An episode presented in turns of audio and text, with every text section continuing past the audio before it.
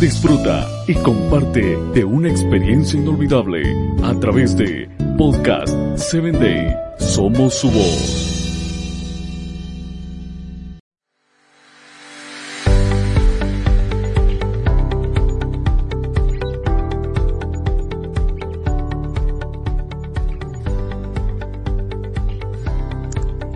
Qué alegría poder acompañarte a través de Corazones en Sintonía con nuestro episodio titulado Un elevado llamado.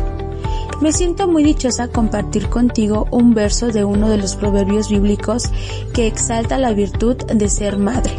Y se encuentra en el capítulo 31, verso 28. Se levantan sus hijos y la llaman bienaventurada, y su marido también la alaba.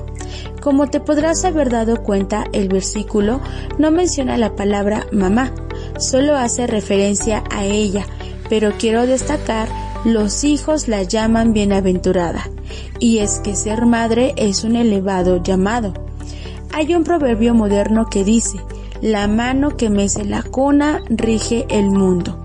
Para esto quiero resaltar que la labor de ambos padres es muy importante y ambos son igualmente responsables sobre la educación de los hijos. Sin embargo, pese a todos los movimientos que suelen exhibirse, cae mayor responsabilidad sobre la madre.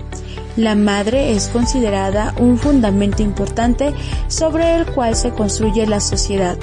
Las madres producen un gran impacto en el desarrollo moral y espiritual de sus hijos, influenciándolos para el bien o para el mal.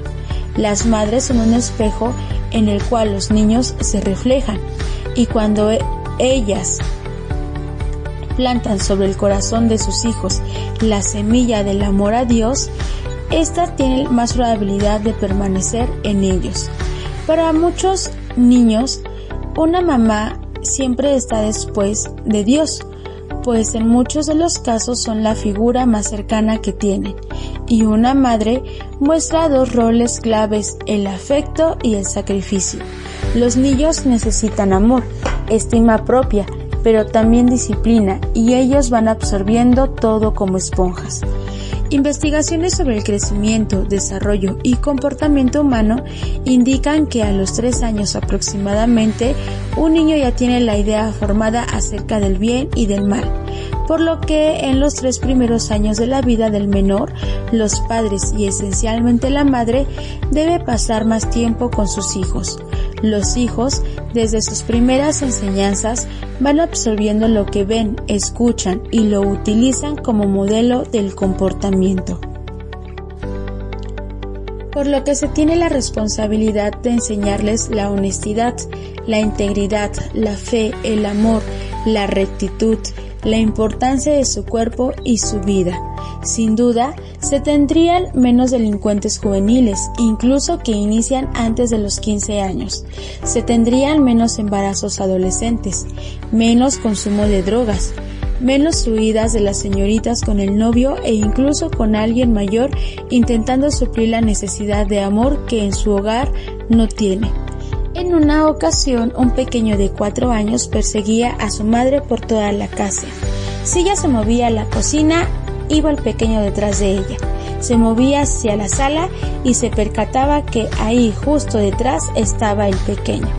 Ella le sugería actividades como ver la televisión, jugar con sus carritos, pero ella se seguía tropezando y encontrando al pequeño donde quiera que ella iba. Entonces, desesperada porque el pequeño no dejaba de perseguirla, le preguntó, ¿por qué me sigues? Puedes ir a jugar. Y su hijo, de tan solo cuatro años, le responde, en mi clase de la iglesia, mi maestra me dijo que debemos de seguir los pasos de Jesús. Pero mami, yo no puedo verlo, por eso sigo los tuyos. ¿Eres el modelo que quieres que tus hijos sigan o imiten? Hay una frase que afirma que no criamos los niños que queremos, sino lo que somos. Los niños harán, imitarán lo que ven incluso antes de que lo escuchen, pero Dios te ha hecho un elevado llamado, ser madre, padre, para ser ejemplo a seguir. Sana primero, para que tus hijos no tengan que sufrir por lo que tú no has sanado. Y que Dios te bendiga en este hermoso llamado.